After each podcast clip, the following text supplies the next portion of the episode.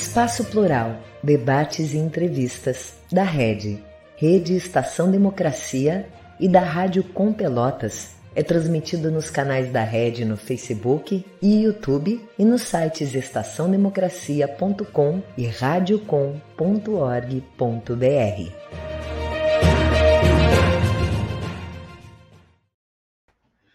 Boa tarde. No programa de hoje estaremos entrevistando o candidato da coligação PDT Avante ao governo do estado do Rio Grande do Sul, Vieira da Cunha. É importante sempre lembrar que todos os candidatos ao governo do estado e a candidata também, né, é, foram convidados a participar desse espaço.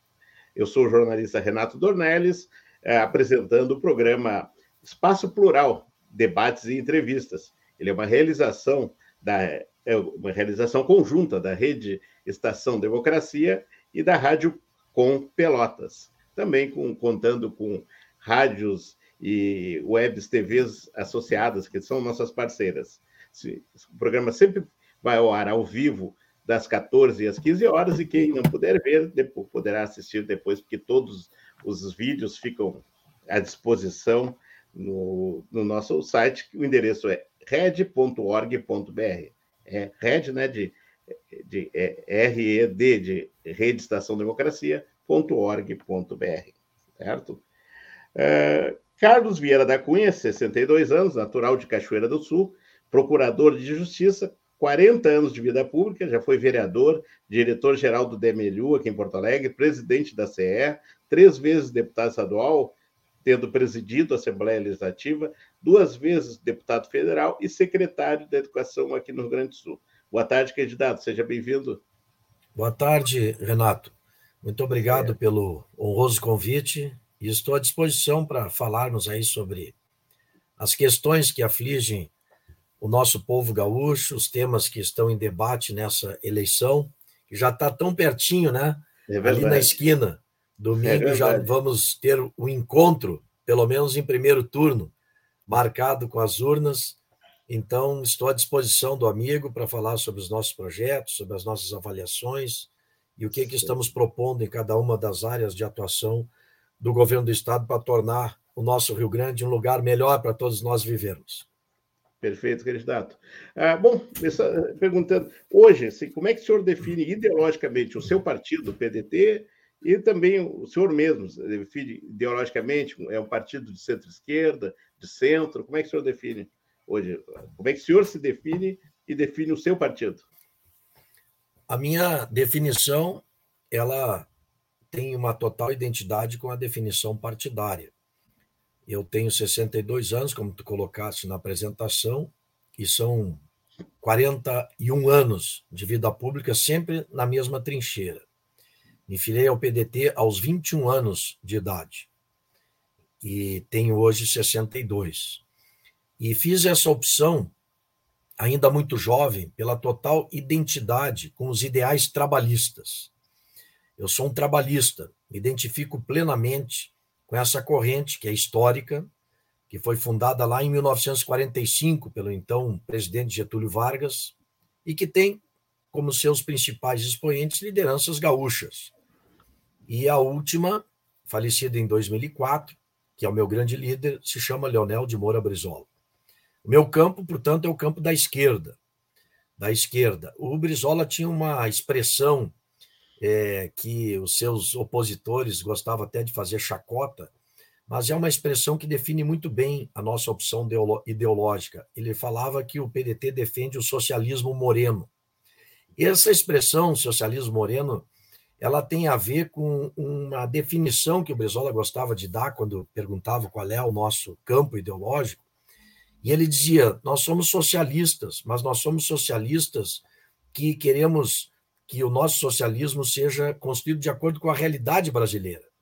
Nós não queremos importar nenhum modelo de fora para dentro, porque na época a esquerda tinha ah, a esquerda que se identifica com a Albânia, outra esquerda que se identifica com a China, outra esquerda com a Rússia, e o Brizola não, nós não nos identificamos com nenhum modelo externo. Nós queremos construir o socialismo de acordo com as características peculiares do nosso país. Por isso, ele cunhou essa expressão muito original, socialismo moreno. Por que moreno? Como já dizia o Darcy Ribeiro, né, o nosso povo é um povo moreno, é um povo miscigenado, maravilhoso, que se misturam todas as raças e faz essa síntese que é o povo brasileiro. Então, o Brizola quis, com essa expressão, dizer: olha, nós somos do campo da esquerda, nós somos uma esquerda que queremos construir o socialismo de acordo com a realidade nacional, de acordo com as características do nosso povo, sem nos identificar né, com nenhum modelo né, externo. E é esse o nosso campo, né, o campo uhum. da esquerda. Mas atenção, é a esquerda democrática. Nós eh, achamos que o socialismo e a liberdade são versos de uma mesma moeda. Para nós, quando existe um regime, se autoproclama socialista, mas não tem liberdade, para nós não é o socialismo, pelo menos naquele que nós acreditamos e com o qual nos identificamos. Então, essa, esse é o nosso, essa é a nossa identidade político-ideológica. Se tu colocares na versão, na definição clássica do espectro ideológico, eu te diria que o PDT é um partido de centro-esquerda. E, portanto, eu, que sou PDT, não por uma conveniência ou por um carreirismo, mas por absoluta afinidade e identidade política ideológica, me considero um político de centro-esquerda. É certo. Bom, né, com o PDT de centro-esquerda, ali depois tem uma frente o PT com o PSOL e, e outros partidos, é, e tem mais ainda o PSB. Dá para dizer que a esquerda sai dividida nessa eleição. Na sua avaliação, por que, que não se conseguiu fazer uma união de toda a esquerda para essa eleição do governo do Estado? Porque é legítimo que os partidos, numa eleição de dois turnos, queiram defender os seus projetos, né? queiram defender né, a, as suas causas. Nós do PDT, por exemplo, somos desse campo, mas temos algumas divergências, né, algumas diferenças. Não nos sentimos identificados, por exemplo, com a candidatura do Lula. E resolvemos lançar um candidato próprio, que é o Ciro Gomes, que está dentro de um mesmo campo, mas que tem propostas que o diferenciam, como, por exemplo, a nossa causa da educação. O PDT tem essa bandeira histórica, nós temos essa identidade com a causa da educação. Quando o Lupe, que é o presidente nacional do nosso partido, ele se afastou da presidência para ser ministro do Trabalho no governo Lula, eu assumi durante alguns, algum período a presidência nacional do partido. E eu estive com o ex-presidente né, por algumas oportunidades, com ele na condição de dirigente máximo do PDT, que na época fazia parte da base de sustentação do seu governo, e eu fui levar ao Lula uma reivindicação que era no sentido de que o presidente abraçasse a causa do, da escola de turno integral. E eu me lembro que eu disse ao então presidente: presidente, o senhor veio da pobreza, o senhor sabe o que, é a fome. Plante um CIEP em cada região de maior vulnerabilidade social do país, que o senhor vai tirar mil crianças do mapa da fome. São jovens são crianças e no futuro jovens, adolescentes, que vão ter uma oportunidade da vida, que não vão ter a sua arquitetura cerebral, a sua formação comprometida com a falta de nutrientes que esse flagelo da fome ocasiona. Me lembro que falei isso e o, e o Lula ainda me olhou e disse assim: Pois é, seria uma homenagem que nós faríamos ao Brizola. Digo, faça isso, presidente. Infelizmente, Renato, não me hum. consta que um só CIEP tenha sido erguido, nem por ele, nem pela Dilma que o sucedeu e que foi filiada no PDT durante muitos anos. Então isso acaba nos afastando, porque para nós essa bandeira ela tem muito significado, essa causa né, ela tem muita importância, porque nós é, trabalhistas, nós brisolistas, nós entendemos que é só pela educação que nós vamos transformar essa sociedade profundamente injusta, né, desumana, né, uma sociedade em que uma minoria privilegiada tem tudo e existe uma grande massa de excluídos. Nós só vamos ter uma sociedade com igualdade de oportunidades para todos o dia que nós tivermos uma escola pública de qualidade, em que o filho do pobre, do trabalhador, tiver a mesma formação que uma escola particular, particular proporciona para o filho da classe média, para o filho do rico. E nós não temos isso no Brasil. A pandemia escancarou essa diferença agora. Quando as escolas particulares conseguiram, pelos meios tecnológicos, eh, rede de Wi-Fi, internet, minimizar o impacto da pandemia, as escolas públicas simplesmente encerraram suas portas e, e, e os estudantes né, das regiões de maior vulnerabilidade social simplesmente tiveram dois anos parados, né, sem acesso né, a, a, ao estudo. Isso gerou né, um fosso ainda maior, uma diferença ainda maior entre as escolas particulares e as escolas públicas. Então, é por isso que nós lutamos, por isso que a gente é, é, é abraça essa causa com tanta é, motivação, com tanto entusiasmo, porque é a escola de tempo integral, a escola honesta, como dizia o Darcy Ribeiro, porque é uma escola que ensina, que prepara o cidadão para a vida, é essa escola que vai mudar a vida das pessoas. Lamentavelmente, né, repito, nenhum CIEP foi construído. Até o Collor, lembra do Collor lá, que acusava o Brizola de uma proximidade com o Collor? Até o Collor né, se sensibilizou com o Brizola e fez alguns SIACs, que ele mudou o nome, colocou o nome de SIAC, mas construiu algumas escolas de tempo integral quando foi presidente do Brasil. Quer dizer, o Collor, com todas as diferenças que nós temos, né, é, é que está num outro campo né, político-ideológico, se sensibilizou com essa proposta. Bom, o Brizola, quando governou o Rio de Janeiro, construiu 500 CIEPs no Rio. Infelizmente, o Moreira Franco e os outros governos que o sucederam abandonaram né, esse plano educacional, que eu repito, é, é transformador, eu diria que ele é, inclusive, revolucionário, porque ele muda, né, muda realmente a vida de quem mais precisa, que são aqueles moradores das regiões mais pobres, mais vulneráveis. Tu viste agora, né, Renato, que a PUC uhum. fez um, um, um estudo né, sobre o mapa da fome e identificou que há 208.800 crianças passando fome aqui no Rio Grande do Sul. Isso é um flagelo, isso é um, uma tragédia social. Né? É o estudo publicado ontem, ontem. Né? Então, uhum. a minha proposta de governo, ela prevê 200 mil alunos em tempo integral. Quer dizer, coincidiu, e foi uma coincidência mesmo, vou explicar por quê, com esse número de crianças em situação de abandono, de fome, que a PUC identificou aqui no nosso estado. E por que, que eu falo em 200 mil crianças? Porque corresponde a 25% do número de alunos matriculados nas escolas públicas estaduais, que hoje são cerca de 800 mil. Está lá no Plano Estadual de Educação que nós temos que alcançar essa meta de 25% dos alunos em tempo integral. Então, por isso que eu coloquei no meu programa de governo chegar a 200 mil alunos durante os meus quatro anos né, de governador. Claro, aumentando paulatinamente esse número. Porque quando eu saí da Secretaria da Educação, eu fui secretário no ano de 2015 e até metade de 2016, no início do governo Sartori, depois divergimos né, do rumo que tomou o seu governo e, e, e o PDT deixou de participar, mas lá no início eu era secretário, e nós, quando assumimos, havia cerca de 9.900 alunos, menos de 10 mil, estudando em tempo integral no Rio Grande do Sul. Quando eu deixei o cargo, apenas um ano e meio depois, já eram 20 mil. Ou seja, se eu conseguir dobrar o número de alunos em tempo integral, em função daquela prioridade que eu estabeleci quando fui secretário, com certeza, se o povo gaúcho me der a honra de ser governador, eu vou decuplicar esse número.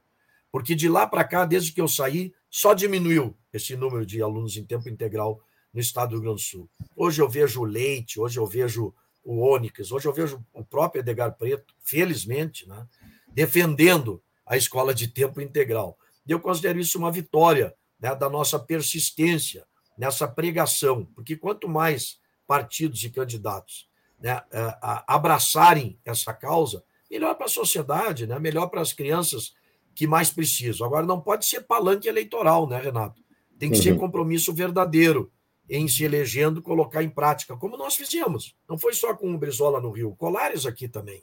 Colares, na uhum. década de 90, foi governador, construiu 92 CIEPs no Rio Grande do Sul. Para nós, esse é o caminho e por isso essa é a minha principal bandeira como candidato a governador do estado, colocar 200, 200 mil alunos em tempo integral aqui no estado do Rio Grande do Sul. Certo, você já até respondeu a minha pergunta que seria essa, se a principal bandeira, é, se a sua principal bandeira era a questão da educação. Ah, mas eu me pergunto, o senhor já foi outra vez candidato ao governo do Estado. Daquela para essa vez, continua mais ou menos as, as mesmas propostas, as mesmas visões, claro, claro que houve mudanças né, na conjuntura, mas o candidato Vieira da Cunha de hoje é o mesmo Vieira da Cunha da outra vez que concorreu ao governo do Estado? Ah, sem dúvida, Renato, eu sou o mesmo, mas as condições mudaram bastante, né? Sim. Porque naquela época, eu me lembro que foi uma eleição em que o Tarso era governador e candidato à reeleição. E com todas as críticas e reservas, como eu te disse, que nós temos né, ao PT, é inegável que houve um avanço né, em muitos campos naquela época. Caso da saúde, por exemplo, o Ciro Simone, que é o presidente estadual do PDT hoje, que é médico, foi o secretário da saúde do Tarso. E eles conseguiram, né, naquela época, elevar o nível de aplicação de recursos públicos em educação para 12% do orçamento. Houve um, uma aplicação crescente de recursos na área da saúde, né, até chegar a 12%, que foi o último ano do governo Tarso, se chegou a esses 12%. E de lá para cá se manteve nesse patamar a aplicação de recursos na área da saúde. Embora eu entenda que, em função da demanda reprimida que a pandemia causou, esses dois anos em que todo o sistema de saúde se focou para atender a Covid-19, aliás, não poderia ser diferente, face à tragédia, né, que vitimou aí 40 mil pacientes aqui no Rio Grande do Sul, 40 mil famílias de gaúchos enlutadas né, por, essa, por essa tragédia que foi a Covid-19, que esse irresponsável do atual presidente, que quer agora é, se reeleger, chamou de gripezinha, tá? e que demorou tanto né, a, a se curvar para a ciência e comprar as doses de vacina, que se ele tivesse comprado antes, já, já, já estavam sendo oferecidas para o governo brasileiro meses antes da decisão que tardiamente ele tomou, eu fico me questionando quantas vidas não poderiam ter sido salvas dessas, desses 40 mil gaúchos que se foram e dos mais de 680 mil brasileiros e brasileiras que também perderam as suas vidas. Mas fechado parênteses, mesmo com toda, todo esse problema né, da, da, da demanda reprimida gerada pelo, pela Covid, nós tivemos no primeiro semestre desse ano, Renato, isso eu considero uhum. assim cruel, desumano, apenas 10,4% do orçamento do Estado foi aplicado em saúde. E não é o Vieira da Cunha que está dizendo, é a CAGE, Contadoria e Auditoria Geral do Estado, que é um órgão oficial do governo do Estado, que fez um relatório e que disse que só 10,4% do orçamento do Estado foi aplicado em saúde agora, nesse primeiro semestre de 2022. Por isso, essas filas intermináveis, por isso que as pessoas têm dificuldade para conseguir uma simples, eh, uma simples consulta com um médico especialista, conseguir fazer um exame, conseguir agendar uma cirurgia. É um parto, é uma via crucius, né? é uma coisa assim absurda, é uma crueldade, é uma desumanidade que está ocorrendo. Eu, há pouco, dias atrás, fui procurado por familiares né, do seu Antônio Irineu. Ele está ali no hospital de Canoas, Renato, há uhum. quatro meses esperando por um leito do SUS aqui em Porto Alegre para poder fazer uma cirurgia cardíaca. E com um laudo médico dizendo que ele pode morrer a qualquer momento, ele pode ter um mal súbito. Uhum. Porque esse problema cardíaco dele requer uma intervenção cirúrgica urgente. Faz quatro meses que o cidadão está lá no hospital de Canoas esperando um leito do SUS aqui em Porto Alegre. Mas o que é isso? Onde é que nós estamos? É um direito que está lá na Constituição, a saúde é direito de todos e um dever do Estado, está sendo negado às pessoas. E por que, que isso ocorre? Porque nós temos uma defasagem da tabela do SUS, que é histórica, que causa um grande desequilíbrio no sistema de saúde, e nós temos um Estado que não está aplicando os recursos mínimos necessários para poder atender bem a população. Estoura onde?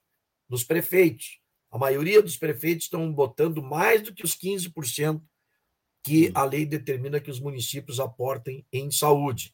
Municípios que têm que fazer aquele trabalho primário da atenção básica e que acabam tendo que colocar recursos em hospitais, na, em, em, em santas casas, em hospitais beneficentes, para poder suprir essa ausência tanto do Estado quanto da União, que estão aportando recursos insuficientes para atender a população nessa sua necessidade básica, prioritária, que é a saúde. Tanto é assim que não há pesquisa de opinião pública que se faça que não seja a saúde apontada pela própria população como seu problema número um. É porque as pessoas estão realmente desassistidas. E veja, Renato, O nosso estado do Rio Grande do Sul, felizmente, tem uma rede fantástica de hospitais filantrópicos, beneficentes, comunitários, santas casas de misericórdia. Eu mesmo sou irmão da Santa Casa de Misericórdia aqui de Porto Alegre há muitos anos. Eu participo das assembleias anuais da Santa Casa, é onde são apresentados os balanços, os relatórios, e eu sou testemunha das dificuldades que os gestores da área da saúde vêm enfrentando face né, a essa defasagem que é histórica da tabela do SUS. Se nós aportássemos para esses hospitais que já existem hoje aqui no Rio Grande do Sul, que são cerca de 250 hospitais, os recursos suficientes para atender bem a população, nós poderíamos zerar essas filas num curto espaço de tempo, eu tenho certeza absoluta disso. Então, nós precisamos é que haja mais recursos para a saúde, para que a população seja atendida nesse seu direito básico, que é exatamente o atendimento às suas necessidades. Sabendo-se que, para concluir, que o tempo que se leva esperando um atendimento desses pode ser a diferença entre a vida e a morte. Porque nós estamos falando, inclusive, de casos de oncologia, de cardiologia, como eu disse. A pessoa identifica um tumor. Tá? Se ela não, não trata esse tumor, se ele for maligno, bom, o tempo de espera pode ser fatal quando ela conseguir atendimento, pode ser tarde demais. Então, não pode perdurar uma situação dessas, não é, Renato? Nós temos que procurar que as autoridades na área da saúde cumpram com as suas responsabilidades, tanto em nível federal quanto aqui no plano estadual, colocando mais recursos para essa área para que a população possa ser atendida, não fique esperando desumanamente né, tanto tempo para conseguir o atendimento que ela tem direito de ter. Certo. Bom, é, não temos como uh, falar de questões como essa, né, de saúde, que, e, que prevê investimentos mínimos, ou outros até que ou outras questões ligadas ao Estado que prevejam investimentos até o crescimento do Estado, é, sem falar na questão da, da dívida, do acordo da dívida uh, com a União. E, qual é a sua opinião sobre esse acordo feito do Estado com, com a União pagamento da dívida. Eu sou contrário a esse acordo e já declarei publicamente, reafirmo aqui, que se eu for governador, entre a minha eleição e a posse, eu já vou redigir uma ação judicial. Porque eu penso que o governador tem que entrar em juízo contra a União para rever esse acordo, porque ele coloca, Renato, um garrote no Rio Grande do Sul que vai comprometer os próximos dois governos. Na verdade, nós vamos ter aqui uma espécie de intervenção federal no Rio Grande do Sul. Essa aqui é a verdade. Porque o governador não vai ter mais autonomia para decidir né, sobre questões administrativas do seu cotidiano. Vai ter que pedir a benção para uma junta governativa que vai ser composta por dois representantes da União e apenas um do Estado do Rio Grande do Sul. Então, é uma intervenção federal, maquiada por esse nome bonito de regime de recuperação fiscal. E uma intervenção federal que nos obriga, inclusive, a vender o nosso patrimônio público, que é uma vergonha. Está aí o atual governo, né, a toque de caixa, tentando privatizar a Corsã. Aliás, uma empresa que o governador que renunciou e que quer voltar, disse em campanha eleitoral que não privatizaria, assumiu compromisso público de, com a não privatização da Corsã. E agora, sob um argumento pífio e que não se sustenta, dizendo que nesse ínterim surgiu o um marco legal do saneamento e que, portanto, a Corsã tem que ser privatizada para atender às exigências da nova lei, ele não se sustenta, porque a Corsã pública, ela pode sim, ela tem capacidade para tomar no mercado os recursos, financiamentos que lhe deem, lhe alcancem os recursos necessários para fazer as obras e os investimentos para cumprir o marco legal do saneamento. Eu também concordo que nós temos um índice de tratamento de esgoto né, que precisa ser aumentado. Esgoto é saúde pública, tratar esgoto é cuidar da saúde das pessoas. Agora, não preciso privatizar para que essa meta seja alcançada. A Corsã é uma empresa lucrativa, a Corsã pode sim permanecer pública e fazer os investimentos e as obras necessárias para que nós possamos cumprir o marco legal do saneamento. Até porque água não é mercadoria. Água é um bem essencial para a população. Água é saúde pública. E nós não podemos ter, tratando desse bem que é essencial da população, uma empresa que seja privada, que só pense no lucro, só pense no retorno né, dos investimentos que fará, quando o que, nós, o que nós temos que ter em mente é o bem-estar da população. É atender exatamente a população lá na periferia, onde ela mais precisa. A empresa pública, ela necessariamente não tem que dar lucro, ela tem que atender bem a população. E água né, é um bem essencial. O mesmo nós poderíamos dizer em relação à energia, só que aí, infelizmente, nós já perdemos esse patrimônio público que era a nossa companhia estadual de energia elétrica. Mas atenção, eles dizem que privatizaram, mas a parte da transmissão, por exemplo, continua estatal, sabia, Renato? É. Só que chinesa. Os chineses é que compraram a CE Transmissão. Deram lá 3 bilhões e pouco, bastou uma assembleia de divisão de dividendos e eles receberam de volta 1 bilhão e 200 do investimento que fizeram. Meses depois da compra, eles já receberam de volta 1 bi 200. Quer dizer, é um escândalo. Quer dizer, entregaram a nossa área de geração, que é outro braço da CE, por 900 e poucos milhões, valia no mínimo o dobro disso. Está falando aqui um ex-presidente da empresa. Uhum. Tivemos um pequeno corte no sinal do, do candidato. Vamos aguardar, ver se enquanto restabelecemos aí o contato com ele. E vamos então aproveitar e fazer o nosso intervalo, né? O nosso intervalo costumeiro e voltamos em seguida com o candidato Vieira da Cunha.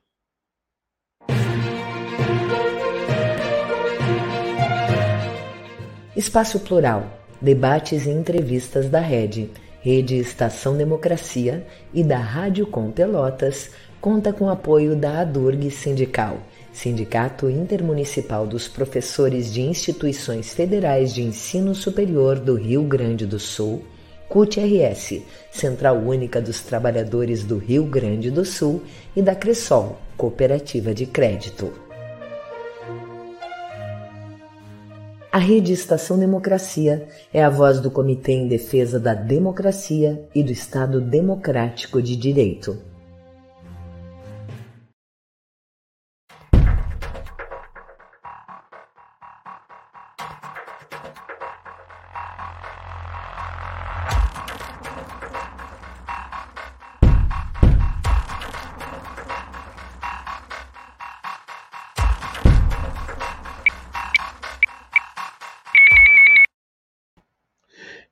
Estamos aí de volta, então, com espaço plural, aguardando o, retorno, eu acho que está retornando o nosso entrevistado de hoje, que é o candidato ao governo do Estado é, pela coligação PDT Avante, o Vieira da Cunha.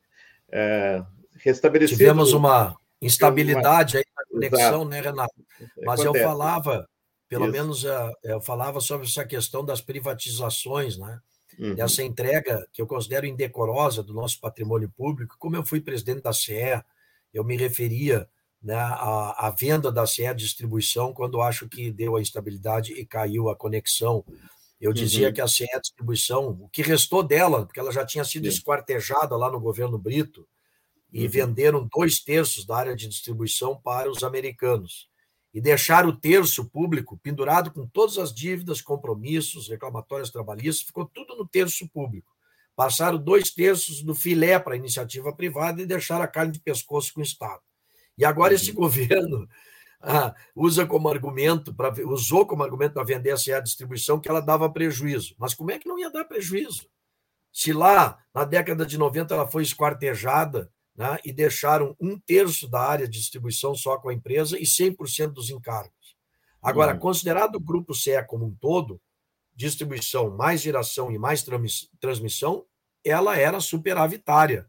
O último balanço do grupo CE acusou um superávit de 400 milhões de reais.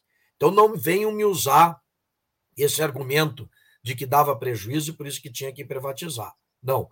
O grupo CE como um todo consideradas as áreas de distribuição, geração e transmissão, era superavitário. Eles já queriam, queriam era entregar mesmo, porque eles se focam, né, seguiam por uma ideologia, né, que é o chamado neoliberalismo, que quer o Estado fora dessas áreas, como se não fosse importante que, quando se trata de serviços essenciais à população, já falei sobre a água, também é a energia, que o Estado tenha o controle, né, a fim de que a lógica do lucro não presida né, as decisões da empresa. Bom, bastou privatizar a CE, vocês viram, veio um temporal em seguida da privatização e as pessoas uhum. ficaram aí dias. Teve gente que ficou semana sem o restabelecimento da sua rede de energia elétrica, porque a primeira coisa que eles fazem quando assumem essas empresas é o chamado enxugamento, entre aspas, né? Demitem os trabalhadores e quando tem uma situação dessas, precisa de funcionário, não tem para atender a população. Nenhum lugar do mundo a privatização deu certo. Agora mesmo a França está voltando e a França, que não é socialista, está voltando a reestatizar as suas empresas de energia. O que acontece é que o serviço não melhora e a tarifa fica mais cara. Infelizmente, essa é a dura realidade que o povo gaúcho vai viver na área de energia. E vai acontecer o mesmo no saneamento, no tratamento de esgoto, se a Corsã for privatizada. Mas eu tenho fé e esperança que isso não ocorrerá porque uhum. haverá o povo de gaúcho de escolher um candidato a governador que interrompa esse processo de privatizações que é altamente lesivo aos interesses da população gaúcha. Não falei nem no Banrisul, né? Porque pois o Banrisul, é, então, é um era escândalo. Minha pergunta, cara. É um escândalo, Renato Banrisul, porque Sim. é um banco lucrativo, é um banco que desempenha uma função social extraordinária, o Banrisul está tá, tá presente lá naqueles pequenos municípios para atender o pequeno agricultor, atender o aposentado, né, atender as pessoas que mais precisam de uma agência bancária, de um posto de atendimento.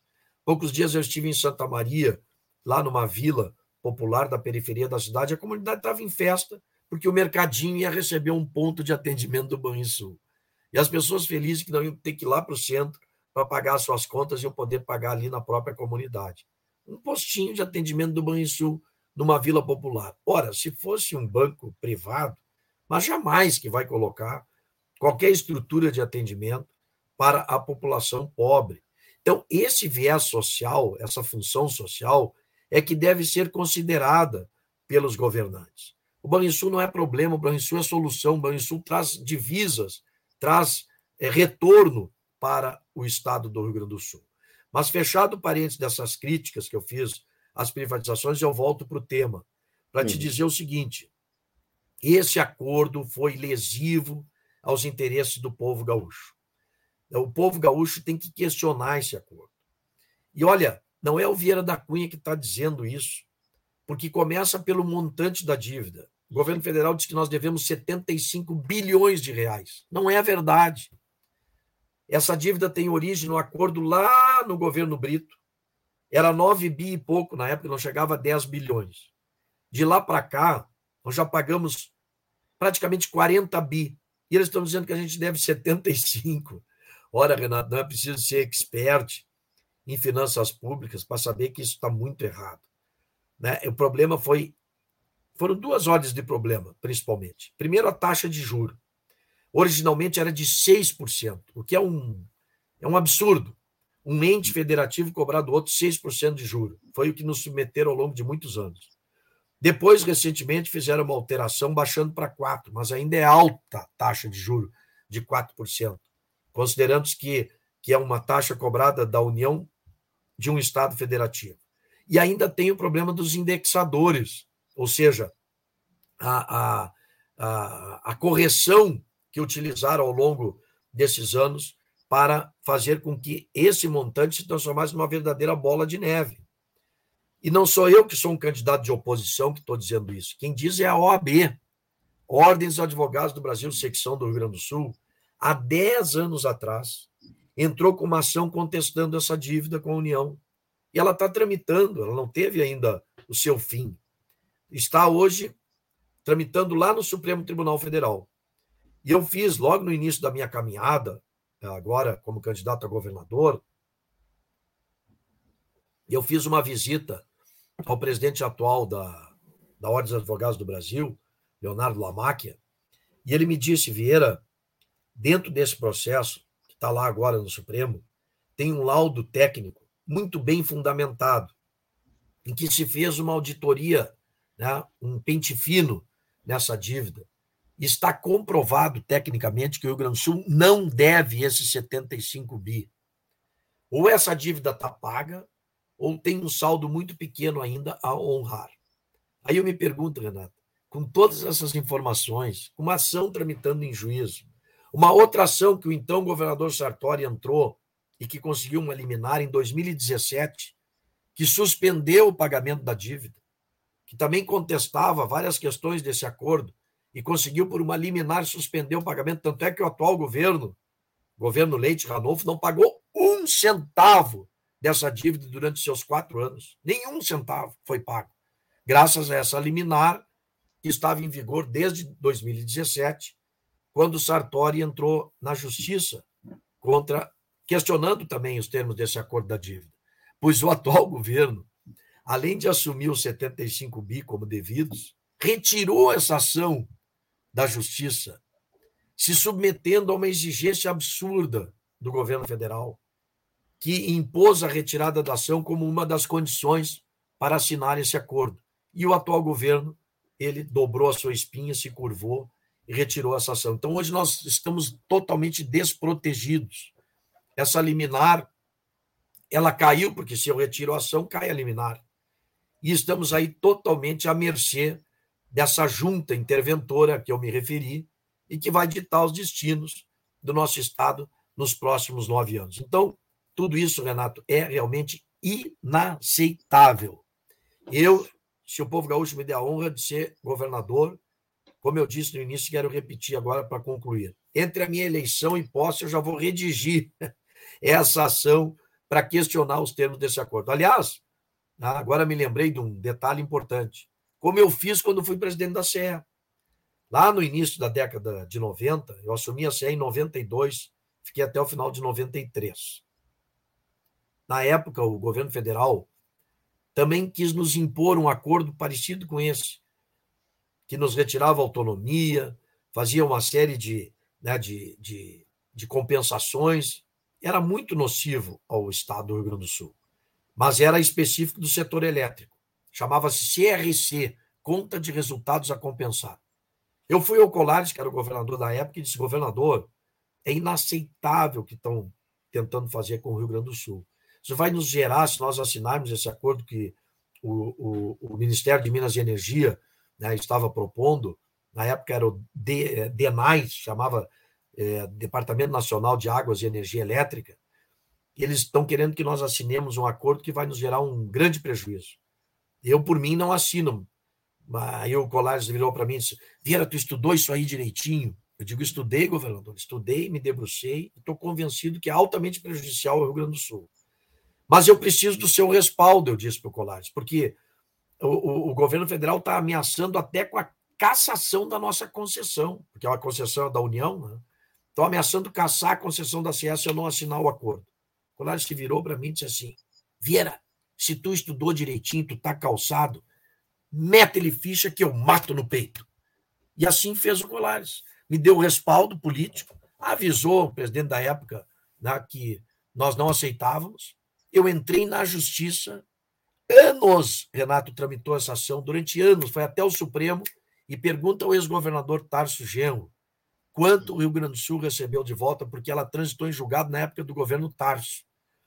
4 bilhões de reais, bi, B de bola, bilhões voltaram, na época, para os cofres públicos da CE. Hoje, esse valor seguramente é quase o dobro, mais de 7 bi seguramente representa o valor que nós recuperamos para o Estado do Rio Grande do Sul graças à ação que o então presidente da CE entrou contra a União, não se curvando aquelas imposições, como, lamentavelmente, o governo Leite fez agora. Então, o que nós precisamos é de um governador né, que defenda os interesses do povo gaúcho. Eu tenho dito e repito: nós não precisamos de um leiloeiro, nós precisamos é de um governador que possa é, é, defender os interesses do povo gaúcho, brigar com a União e com quem quer que seja, para defender os nossos direitos. Certo. Uh, vamos falar um pouco, uh, candidato, uh, sobre segurança pública. É, isso tem sido um problema crônico, ou se não crônico, mas alternadamente preocupante aqui no estado do Rio Grande do Sul. Há pouco tempo fomos é, Porto Alegre foi uma das cidades mais violentas, considerada uma das cidades mais violentas do país, assim como algumas outras da região metropolitana. Os índices de homicídios eles vêm oscilando, ora estão nas alturas, ora caem, depois voltam a subir. É, quais as suas principais propostas para a área da segurança pública, candidato? Renato, essa é a minha área de atuação profissional. Eu sou procurador de justiça criminal. Desde que eu saí da Secretaria da Educação, quando nós tivemos lá as nossas divergências com o governo Sartori, isso se deu em junho de 2016, eu reassumi as minhas funções no Ministério Público, porque, embora eu faça política há muitos anos, eu não sou um político profissional, eu tenho a minha profissão, a minha carreira, que eu conquistei por um concurso ainda muito jovem. Tomei posse como promotor de justiça em 1 de julho de 1986, mas eu exerci né, a minha profissão por breves períodos, porque a política sempre me chamou muito fortemente, como me chamou agora de novo. Eu estava atuando perante a terceira Câmara Criminal do Tribunal de Justiça, é uma Câmara que tem sob sua competência o julgamento em segunda instância de crimes de homicídio, tráfico de drogas e violência doméstica. Então, era combatendo esse tipo de criminalidade, né, era nessa função que eu estava quando o partido me fez esse chamamento para ser candidato a governador do estado. Então, eu me sinto muito à vontade para falar sobre esse assunto, porque eu estou falando né, sobre um assunto com, com o qual eu estava lidando durante os meus últimos seis anos.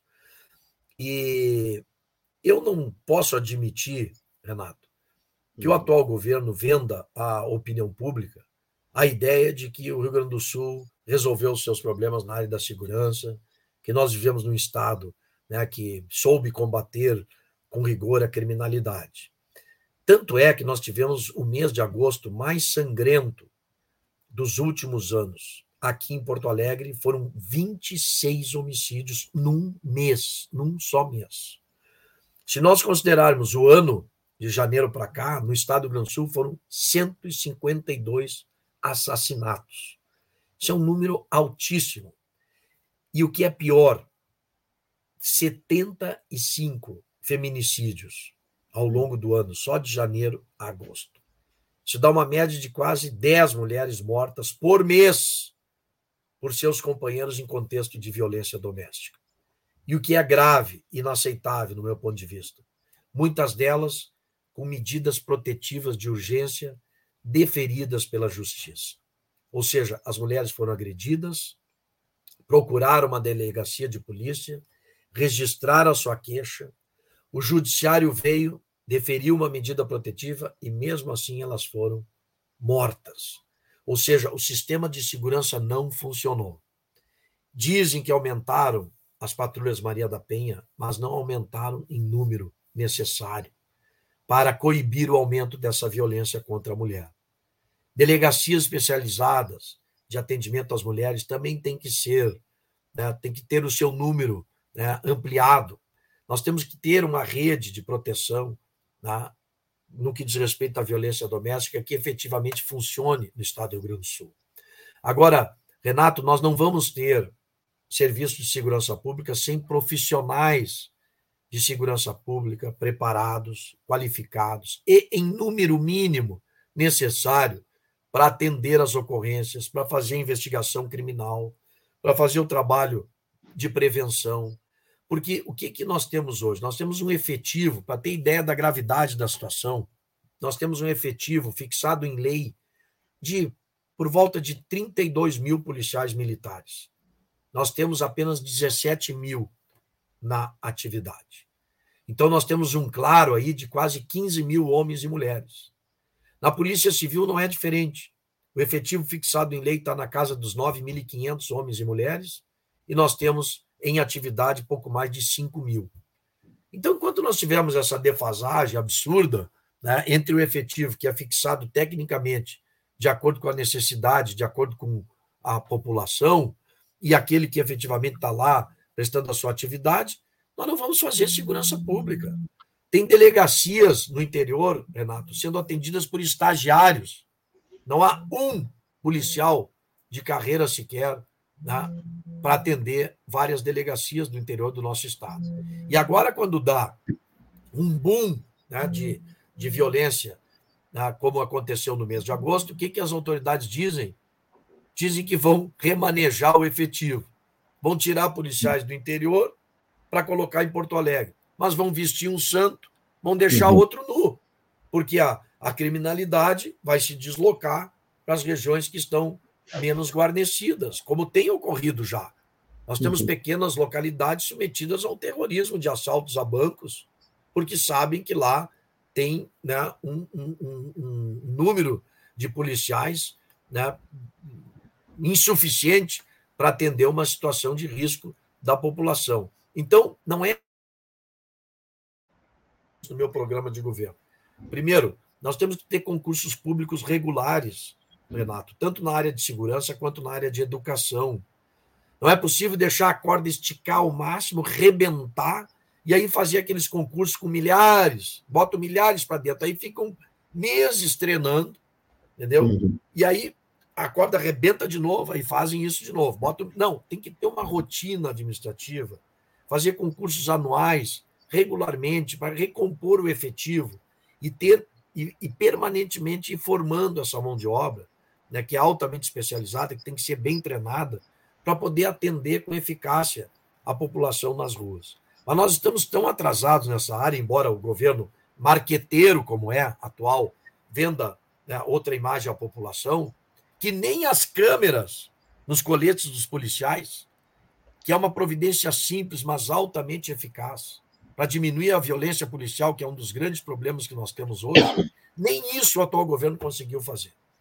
Eu apelidei esse governo atual, Renato, de governo do gerúndio, porque tudo que tu cobra deles, eles dizem: estou providenciando, estou contratando, estou licitando. É tudo no ando, sabe? Pô, mas já ficaram quatro anos, tia. Se não fizerem quatro anos, não vão fazer em mais quatro, com certeza. Lembra daquele caso em São Gabriel recente, Renato? Isso. Eu estava uhum. lá, inclusive, por coincidência. Eu, como candidato, estava fazendo, um, fazendo um roteiro na região, quando o menino Gabriel, de apenas 18 anos de idade, desapareceu. E estava na cara que aquele era um caso, mais um caso lamentável de violência policial. Tantos aconteceram, aquele torcedor do Brasil de Pelotas, que quase uhum. mataram a pau, tá? agora esse menino lá em São Gabriel. Com isso eu estou dizendo o quê? Que a polícia é violenta? Não, são casos isolados, mas que poderiam ser é, é, evitados uhum. com uma providência muito simples, porque a câmera ela protege o bom policial, uhum. porque faz prova de que o policial agiu corretamente numa abordagem, numa determinada situação né, de confronto né, com, com marginais, ele sendo filmada a sua ação, ele vai ter prova de que ele agiu corretamente de acordo com o regulamento. E, ao mesmo tempo, essa filmagem também vai fazer prova contra o mal policial, vai inibi-lo né, de praticar qualquer ato de violência, porque ele sabe que está sendo filmado, que aquela sua ação está sendo gravada. Nem isso conseguiram fazer.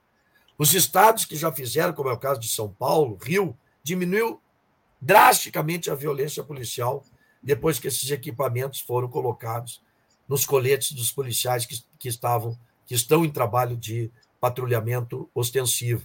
Então, é isso que nós precisamos. Precisamos de um governo mais ágil, né? de um governo que tome as providências que tem que tomar para melhorar a qualidade de vida da população, para melhorar a segurança, para melhorar a saúde, para melhorar a educação. Certo. É, é, muito intimamente ligado à questão da segurança pública, nós temos a, a, questão penitenciária, a questão dos presídios. Eu digo muito intimamente porque os presídios é uma consequência da, da questão da criminalidade, e mas o que se tem se visto no país como um todo e até no exterior, é que muitas vezes os presídios também eles são responsáveis pela criminalidade, uma vez que lá de dentro né, partem é, determinações para o cometimento de crime. Ah, o senhor tem algumas propostas em relação ao sistema penitenciário? Sim, Renato, é a minha área. Eu, inclusive, quando atuei em primeiro grau como promotor de justiça, eu fui promotor de justiça de execuções criminais. Hum. E cabia a mim fazer a fiscalização dos presídios. E naquela época já era deplorável a situação, por exemplo, do presídio central de Porto Alegre, que é uma das piores cadeias do país, nos envergonhando, todos nós gaúchos. Agora é que estão fazendo, depois de anos, anos né, de pressão, vieram aqui até ministros do Supremo, e veio Corte Internacional de Direitos Humanos. Depois de anos é que agora parece que estão dando jeito né, de fazer uma reforma no Presídio Central de Porto Alegre. Tudo muito vagarosamente, né, tudo a passo de tartaruga, quando são questões assim é, emergenciais, inadiáveis, que já deveriam estar resolvidas há muito tempo. Né? Nós temos que gerar mais vagas no sistema penitenciário, porque uma das causas das mazelas do, do sistema penitenciário é exatamente a superlotação. Não há como administrar um presídio superlotado, com os presos empilhados nas galerias. Acaba acontecendo que eles ficam de donos do campinho lá dentro. Tá? Uhum. E aí o que, que acontece? É o que nós estamos assistindo, testemunhando os líderes das facções criminosas acabam né, comandando o crime de dentro das cadeias, o que é resultado da falência né, do, do, do nosso sistema de segurança pública. Permitir que alguém que está preso, cumprindo pena, continue comandando as atividades criminosas intramuros, como se diz. Né? Agora, enquanto nós não. Aí tem uma outra providência que é um absurdo que até agora não tenha sido tomada na área da tecnologia, que eu não me conforme, que são os bloqueadores de uhum. celulares, que eles não conseguem né, instalar nos nossos presídios. Então, a gente sabe que é pelo celular né, que os presos acabam comandando né, as suas atividades criminosas, os líderes de dentro dos próprios presídios. Então, nós temos que tomar essa providência, que agora, com, esse, com essa escalada da violência em agosto, foi tomada, né, que é de isolamento né, dos líderes né, que estão já cumprindo pena, eles são transferidos para o sistema penitenciário federal, que é a única maneira né, de retirá-los do contato né, com os seus liderados, porque o nosso sistema penitenciário local não consegue fazer isso. Então, eh, precisamos tomar medidas urgentes nessa área, Renato, começando pelos bloqueadores de celulares. Não é possível que eh, tem avançado os recursos tecnológicos como avançaram, e nós não temos condições né, de instalar um bloqueador de celular nos nossos, nas nossas cadeias. Aumentar o número de vagas, investir na, na, na, no trabalho e no estudo dos apenados, porque além de, de, de, ser um instrumento de remissão da pena, ou seja, de diminuição do tempo que ele vai ter que cumprir de pena, nós sabemos que coloca o preso né, numa atividade produtiva, tanto no trabalho como no estudo, porque é uma maneira né, de tentar, pelo menos, que ele saia melhor da cadeia do que ele entrou. Porque enquanto nós continuarmos com superlotação, ócio, né, crime organizado dentro dos estabelecimentos prisionais, bom, aí as nossas cadeias vão continuar sendo universidades do crime, né, como lamentavelmente tem acontecido. Certo. Bom, nós já vamos eh, nos aproximando do final. É, eu pediria, candidato, que o senhor fizesse, usasse alguns minutos aí para fazer as suas considerações finais aí a respeito da sua candidatura ao governo do Estado do Rio Grande do Sul. Bom, Renato, só me resta agradecer essa oportunidade. Essa horinha passou rápido, né? Demais, é. porque são tantos temas importantes aí que a gente se preparou, estudou, né? E que tenha uh, raras oportunidades né, de falar com mais profundidade, como eu tive aqui no teu programa, então quero te agradecer por isso. É dizer que, como eu disse no início, aí são mais de 40 anos de vida pública, de militância numa mesma trincheira. PDT é o meu primeiro e único partido. Eu acho que eu adquiri ao longo né, dessas quatro décadas aí de experiência, tanto parlamentar quanto executiva, nos cargos que eu ocupei. Muito jovem, eu fui diretor-geral do DMLU em Porto Alegre, depois fui presidente da CE, e mais recentemente secretário de Estado da Educação, eu me sinto, portanto, preparado, me sinto pronto né, para ser o governador do Estado que o Rio Grande do Sul precisa. E estamos alinhados, né, como tu disseste ali no início, né, do, uma, um dos questionamentos que tu me fizeste no início da nossa entrevista, né, nós temos o nosso candidato próprio a presidente da República, uhum. né, temos o nosso projeto, que é o Ciro Gomes, né, que vem defendendo né, um novo modelo econômico para o país, mudanças de verdade né, para o Brasil e estamos alinhados com essa candidatura e ainda esperançosos, por que não, né? É, que a gente possa ir para o segundo turno, virar e vencer essas eleições. Porque, como diz o gaúcho, não está morto quem peleia. então, muito obrigado, tá, Renato? Um grande é. abraço aí e até uma próxima oportunidade. É, nós aqui agradecemos, agradecemos a participação aí, do candidato pela coligação PDT Avante, Vieira da Cunha, que é um dos candidatos ao governo do Estado aqui no Rio Grande do Sul.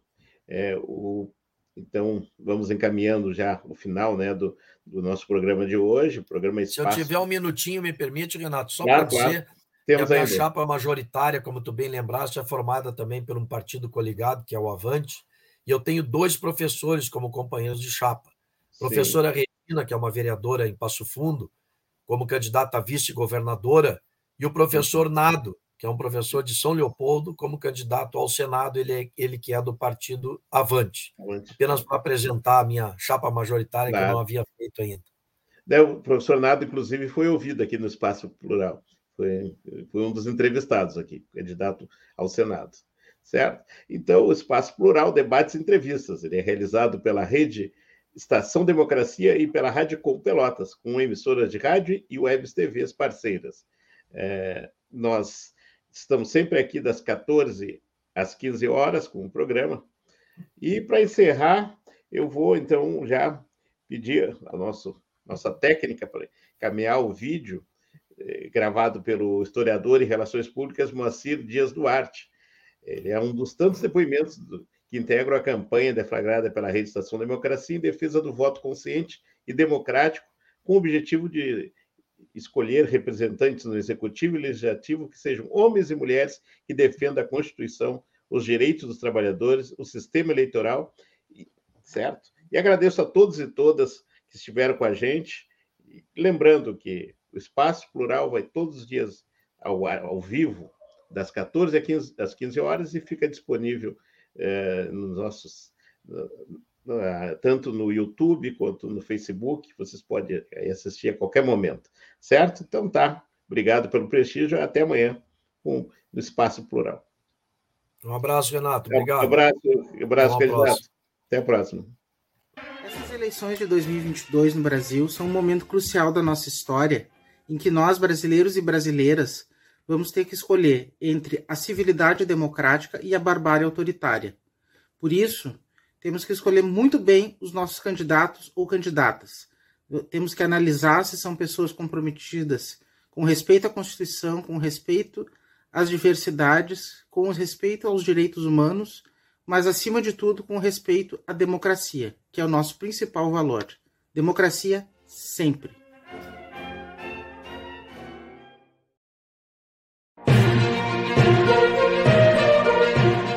Espaço Plural é exibido pelas redes sociais dos seguintes parceiros: Rede Soberania, Jornal Brasil de Fato RS, Coletivo, Vale do Mampituba, Rádio Ferrabras FM de Sapiranga, Coalizão do Movimento contra a Discriminação Social, Coletivo Pão com Ovo, Jornal Brasil Popular e TV Caxias em sua página no Facebook e pelo canal 14 da NET Claro. Jornal Já Porto Alegre, Portal Litoral Norte RS e Terra Livre Rádio Web de Ulha Negra. Passo de Torres TV e para Desporto TV em seus canais no YouTube. Espaço Plural pode ser acompanhado também nas páginas da CUT-RS e do Sindicato dos Jornalistas Profissionais do Rio Grande do Sul.